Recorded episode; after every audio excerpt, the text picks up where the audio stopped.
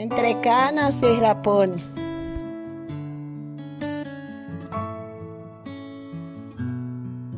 Cosas del bohío. El bohío tiene algunos elementos importantes de la ingeniería rural campesina que son realmente una maravilla. En nuestros días han quedado renegadas a otro plano porque han querido ser a fuerza sustituidos sin tener en cuenta cuánto han valido y cuánto han representado para la resistencia cultural y la identidad de cualquier país. Hoy le vengo a hablar del fogón de leña, de ese imprescindible, de ese que visualizo temprano en la madrugada, aquella vieja cerca del fogón con un jarro todo tiznado haciendo el café, los muchachos sentados alrededor con un palo empujando un boniato que tratan de que se hace debajo de las brasas y el otro con una mazorca de maíz tierna, tratando también de que sea su desayuno. Y no hay quien, así como que no quiere las cosas, deja caer un plátano macho verde para que se hace también y comérselo por la mañana. Ese fogón de leña, ese que nos ha dado comidas especiales, ese que ha contribuido a la cocina cubana como, como ningún otro elemento, objeto. ¿Quién me dice a mí que puede hacer un boniato más sabroso en un microondas que en un fogón de leña. Sabrá igual las raspas de arroz, sabrá igual la harina. Se podrá hacer el pozol sin el fogón de leña, sin su ceniza.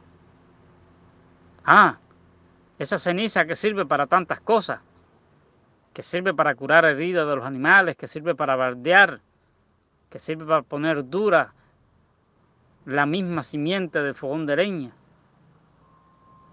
Hay tantas cosas que hay que preguntarse de este objeto. Y hay tantas cosas a las que debemos. Porque realmente yo no imagino una casa de campo sin ese fogón de leña donde a eso de las 10, 11, 12 de la noche un muchacho empieza a llorar y la vieja jarrea para el fogón. Inmediatamente prepara el que tomar. Y ustedes se preguntarán, ¿y qué cosa es el que tomar? El que tomar puede ser una tisana, una infusión, un vasito de leche, de vaca o de chiva, cualquier cosa que tenga sabor, un poco de azúcar, para darle el crío que tiene la, la tripa pegada. Le despegas la tripa con aquello y el niño duerme tranquilamente. Así se criaron todos nuestros campesinos. Así, familias numerosas de 10, 11 muchachos, 12, 13 se criaron con su fogón de leña, que cuando más apretados estaban corrían y buscaban una mazorca y la asaban un boniato, un plátano. Ese fogón que nunca se apagó para el forastero, ese fogón que siempre tuvo una brasa encendida por si llegaba alguien a la misma vez que se le decía desmóntese, ya estaba juntado el, el fogón de leña para hacer el café. Ese fogón que le debemos tanto por haber salvado tantas vidas, por haber contribuido tanto a nuestra cultura y que hoy lo miran con mala cara. Y algunas personas dicen que tizna, otros dicen que el fogón de leña te pone el pelo prieto. Y hay quien hasta le echa la culpa de otros problemas en los pulmones. Me imagino el fogón humeante con toda la cocina tiznada y allí, guindando de un cable, está el tocino, prieto, curtido con el calor del fogón. Y la vieja baja el tocino que tiene amarrado con una rondana y lo mete en los frijoles. Pero como es tan escaso, es únicamente para coger el sabor. Y a veces por la puerta esquina llega algún muchacho apurado diciendo, oiga doña, dice mi mamá que le preste el tocino para darle sabor a los frijoles. Y así anda aquel muchacho descalzo en chores y el tocino corriendo de una casa a la otra.